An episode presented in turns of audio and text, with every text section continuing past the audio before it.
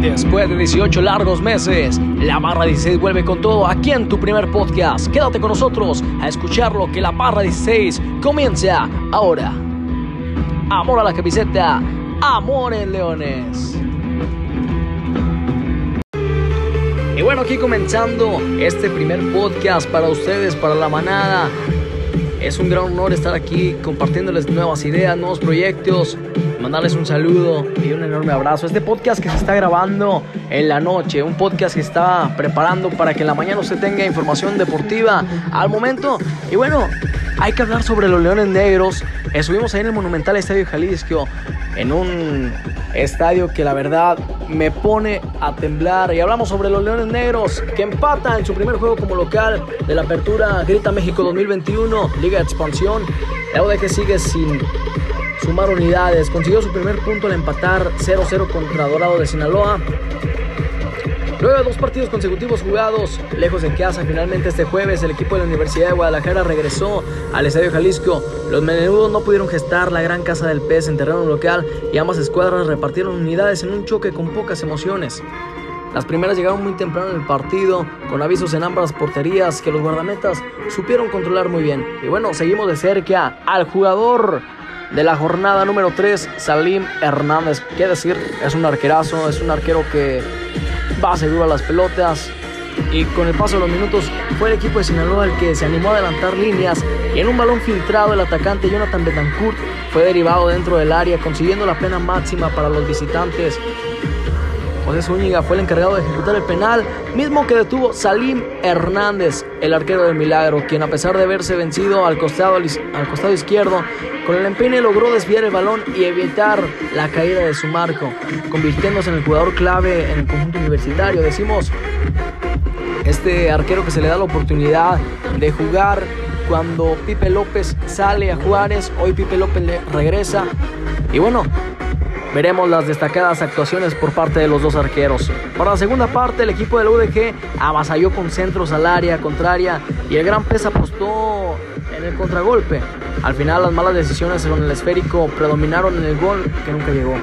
Para mí, mi punto de vista, hablamos sobre un Carlos Baltazar. Carlos Baltazar es un joven, un muchachito que te da revolución, que es gambetero, que te juega muy bien, pero la poca eh, oportunidad de juego que se le da, un ejemplo, al Tepa González. Un Tepa González que para mí debe de buscar más esa oportunidad. Es un jugador clave que debe de ser oportuno en esas jugadas.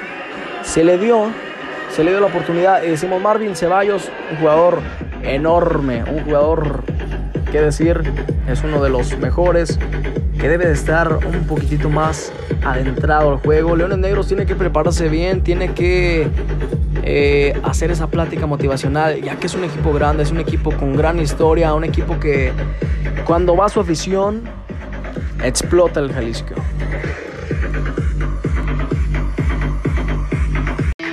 Bueno, arrancó la jornada número 4 de la Apertura 2021. Mineros de Zacatecas pierde 2 por 1 contra Pumas Tabasco. El Mérida y Rayados Expansión empatan 1 por 1. Un Rayados Expansión que debemos de hablar de ese equipo que tiene cosas buenas y cosas, pues en lo personal malas, ¿no? Ya que se le quita el ascenso a un equipo que lo ganó limpiamente que lo ganó en la cancha. Estamos hablando de los preseros del Irapuato. Y bueno, Celaya le pega 3 por 0 al Tlaxcala. Nos el día de hoy, tenemos a las 5 de la tarde el conjunto de Zacatepec contra Tepetitlán de Morelos. Corre Caminos contra mis Leones Negros de la Universidad de Guadalajara. Hoy a las 7.05 de la tarde.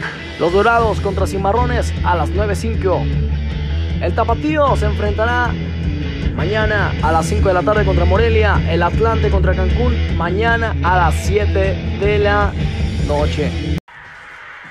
Y vámonos con la tabla general, señoras y señores. En primer lugar tenemos a Pumas Tabasco. En el segundo a Celaya. En el tercero a Cimarrones. En el cuarto la Jaiba Brava. En el quinto Correcaminos. En el sexto los Potros de Hierro del Atlante de México. En el séptimo, Dorado de Sinaloa. En el octavo, Rayados Expansión, el nuevo equipo. En el noveno, Cancún FC, el Cancún del Chaquito Jiménez. En el décimo, Mineros. En el onceavo, tenemos al Mazatlán Amarillo, ¿no? Club Atlético Morelia en el 12, Venados en el 13, Tepatitlán, 14, Alebrijes, 15, Tlaxcala y los equipos de Guadalajara, Leones Negros y Tapatío, 16 y 17. UDG tiene que empezar a demostrar, tiene que empezar a sentir ese apoyo de la afición. Es muy diferente un partido con gente y sin gente, la verdad. Eh, Leones Negros tiene apoyo familiar. En este caso fue el partido de puerta cerrada, pero creo que ya cuando dejen entrar gente se va a sentir la localía de la afición de nuestros Leones Negros. Bueno, vamos con información deportiva de la Liga BBVA MX. El día de hoy, el conjunto choricero del Toluca empata 2 por 2 en un partido emocionante, un partido que al minuto 8 Ian González mete un tremendo golazo. Al minuto 32, Camilo da Silva mete otro golazo. Decimos, Camilo da Silva ha sido indiscutible en todos los equipos que ha estado. Yo recuerdo que estando en Querétaro, que estando en Mazatlán, en el equipo que él se parara, le hacía goles. ¿Y qué digo goles? Golazos al conjunto del América. A minuto 37, el ídolo de todos americanistas, Rubén Zambuesa, mete un golazo, un crack que a pesar de su edad sigue siendo uno de los mejores. Al minuto 43, Alfonso Sánchez mete esa pelota para que el conjunto churicero y Mazatleco pudieran empatar 2 por 2. ¿Qué más de partidos hubo el día de hoy? Estuvimos viendo al Tigres, señoras y señores, al Tigres. Que resurge el gigante. Mucha gente dice resurgió el gigante. ¿Ustedes qué dicen? ¿Ustedes qué opinan? Un Tigres del Piojo Herrera. Que decimos, hoy dejó muchas cosas a notar Hoy dejó una mejoría, hoy dejó, pues qué decimos de su refuerzo, ¿no? Un refuerzo muy criticado por la afición, un, un, refuerzo, que vaya, tiene que hacer goles. Fueron dos golazos de Nicolás López y uno de Florian. Florian, este muchachito, o qué digo, muchacho experimentado, tiene un 12.22% de efectividad Joven de 28 años, 6 meses, una estatura de 1,81, es francés, es con, el que llega acompañado de Guignac. Y qué decir, ¿no? Debe de despertar. Tigres es uno de los equipos que a pesar de que fue de la década, tiene que empezar a hacer valer esa localía, ¿no? Decimos cualquier equipo que juegue como local Tigres tiene una de las mejores porras, tiene una de las mejores aficiones, las más fieles podría decir. Entonces, Florian en este caso debe de hacer goles, debe de hacerse notar y debe de hacer sentir los colores de Tigres, ya que en los Juegos Olímpicos tampoco se le vio mucho anotar, no se le vio pues mucha participación ¿no? del francés. El conjunto de Necaxa, así es, hablemos de los Pumas y el Necaxa que el día de hoy se enfrentaron. Necaxa le pega 3 por 0, así es. Un equipo que viene de abajo, un equipo que se le está criticando mucho por su actuación a Memo Vázquez. Este equipo viene de abajo y jugaron en el Estadio Victoria con una capacidad de 23.851 aficionados. Eh, ¿Qué decir? Necaxa jugó bien, Necaxa tuvo ideas, tuvo el balón. Y bueno, ¿qué, qué más se puede decir? Eh, esperamos que le vaya muy bien. Vamos a ver los goles de quién, de quiénes fueron, señoras y señores. A minuto 35, Jesús Escobosa, exjugador americanista, un jugador que en la América casi no se le vio. Al minuto 71, Alejandro Sendejas. Y al minuto 90, Rodrigo Aguirre puso el tercero para darle esta goleada épica al conjunto universitario. Los Cholos empataron uno por uno contra el Puebla. Ese Puebla que hay que ver. Tiene buen juego, tiene bonito juego. A minuto 3, Luca Rodríguez hace un golazo. Y Guillermo Martínez al minuto 70 lo empata.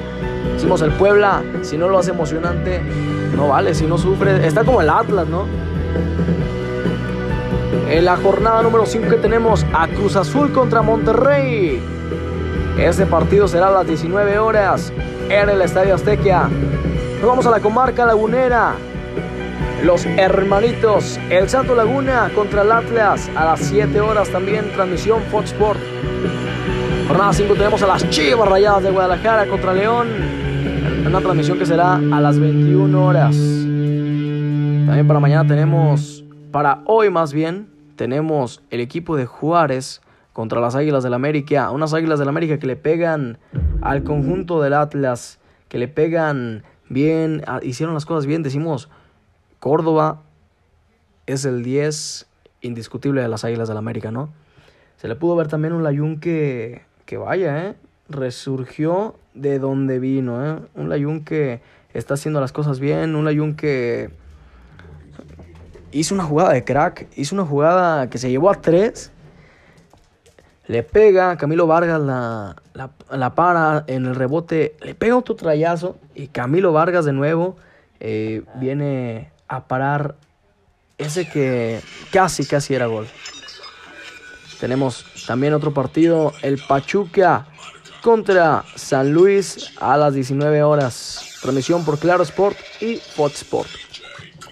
Hablemos sobre el equipo de las Águilas del la América, un equipo que, que vaya, si bien tiene varios lesionados, en este caso Leo Suárez que se lesiona el tobillo, que estará no sabemos cuánto tiempo fuera, será de 3 a 4 semanas, eh, pero creo que lo dieron de baja todo el torneo se le da la oportunidad a Renato Ibarra. Renato Ibarra que, vaya, está contento de volver a las Águilas del la América porque se le da esa segunda oportunidad. Y qué decir de la actuación de, del Hueso Reyes, ¿no? El Hueso Reyes que, que es un buen defensa, que es un buen eh, controlador de esos balones.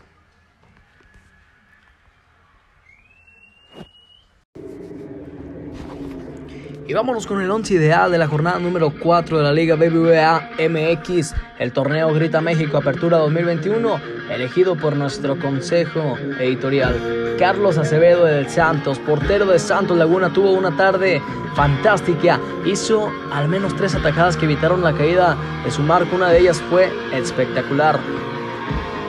Estefan Medina de los Rayados de Monterrey logró sumarse a la ofensiva rayada poniendo una asistencia. Su actuación fue muy importante para la victoria ante los Tuzos. Julio González Necaxa, el paraguayo demostró su liderazgo y la saga necaxista en la victoria ante el Atlético de San Luis. William Tecillo de León es garantía en la saga Esmeralda. El colombiano orientó la salida ante Mazatlán de buenas coberturas, supo mantener la carga ante los empates cañoneros sobre todo en el primer tiempo. Osvaldo Rodríguez de León, inalcanzable. La pradera de la izquierda es su mejor refugio. Lució atinado en la marca. Llegó en varias ocasiones en la línea de fondo y asistió a Emanuel Gigliotti para esa goleada de la fiera ante Mazatlán. Sebastián Córdoba de las Águilas del la América, el ídolo americanista, el número 10, recibió un gran, una gran asistencia ante el marco atlista y no la desaprovechó. Decimos, la controla y él mismo dice, se me adelanta, lo que tengo que hacer es puntearla para hacer el gol del partido, que también pues falló un penal Roger Martínez, ¿no? Santiago Colombato de León, siempre cerca del balón para recuperar, pelear, distribuir, fue la válvula de escape, el cual León encontró la posibilidad de reorientar a sus ataques, ¿no? Alejandro Sendejas de Necaxa fue el generador del ataque de Necaxa en el medio campo. Sendejas redondeó su gran actuación con un gol en el último minuto del partido. Orbelán, Orbelín Pineda, el bailecitos de vaquero Cruz Azul. Fue el motor de Cruz Azul en la goleada que le propinaron al Toluca en el Estadio Azteca. Además, su buen funcionamiento también anotó uno de los tantos, ¿no? Rogelio, el mellizo Funes Mori de Rayados, llegó con gol histórico para Rogelio Funes Mori. El delantero logró marcar un doblete ante Pachuca para así convertirse en el máximo goleador de la institución regiomontana. Brian Angulo tuvo una gran noche con los Diablos del Toluca. Decimos, marcó su primer doblete en la Liga BMVA MX, le propinó esos dos golazos al Toluca y el delantero de Cruz Azul definió de gran manera en un par de ocasiones para encaminar a la goleada celeste. Decimos, este es el once ideal de la jornada, una jornada muy buena y qué decir de la jornada número 5 que se viene para todos nosotros. Que se viene para todos ustedes, manada. Estamos en contacto con ustedes. Manden un mensaje al WhatsApp al número 33 26 27 79 91 para estar en contacto, hablar sobre los temas que quieran que tratemos, hablar con ustedes y aclarar dudas y sugerencias.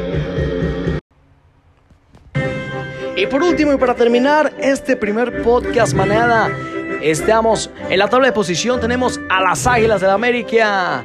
En la segunda posición tenemos al Toluca. En tercer lugar a León. En el cuarto Monterrey. En el quinto a los Tigres. En el sexto a Mazatlán. En el séptimo a Cruz Azul. En el octavo a los Rojinegros del Atlas. En el noveno a San Luis que ya está sumando cada vez más. En el décimo tenemos a Santos Laguna. En el onceavo a Necaxa. En el doce tenemos a Chivas Rayadas de Guadalajara. En el trece tenemos a Pachuca. En el catorce a Puebla. En el 15 a los Gallos Blancos de Querétaro. En el 16 al Tijuana. Al 17 a Juárez. Y el 18 vamos a dormir mejor, ¿no? No se crean, tenemos a Pumas en el 18.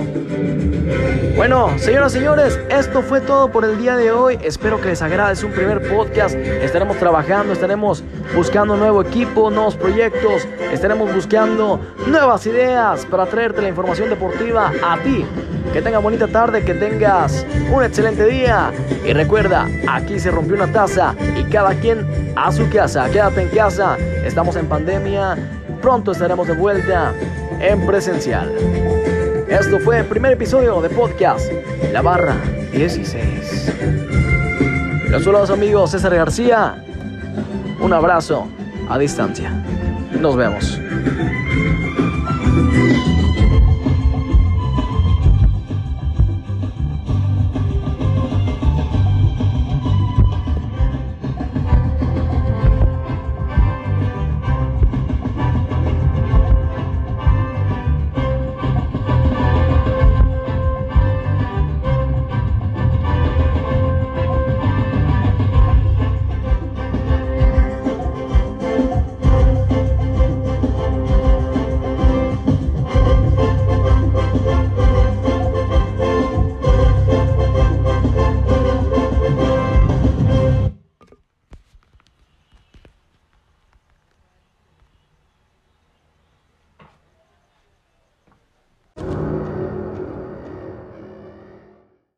En vivo en Copal tocando aquí la pelota.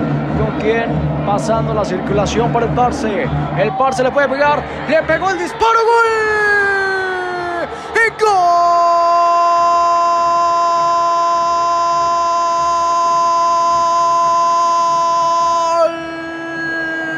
Grítalo, bailelo, cántelo, sabroso. Gol de Copal.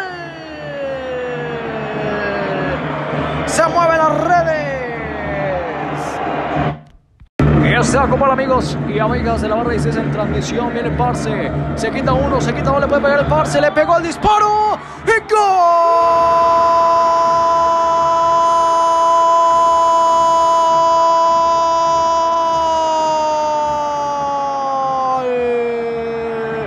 Grítalo, bailelo, cántelo, sabroso gol de Copal. Se mueve las redes.